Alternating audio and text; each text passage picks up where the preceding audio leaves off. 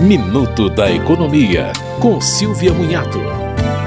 Um produto é considerado defeituoso pelo Código de Defesa do Consumidor quando não oferece a segurança esperada, levando-se em conta sua apresentação, o uso e os riscos esperados, e a época em que foi colocado em circulação.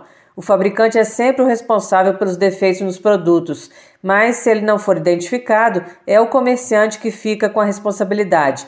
Em caso de riscos identificados pelo próprio fabricante após a comercialização, há necessidade de chamado de recall para conserto ou troca. O Ministério da Justiça mantém uma página de alertas de recall na qual os consumidores podem se cadastrar para receber avisos.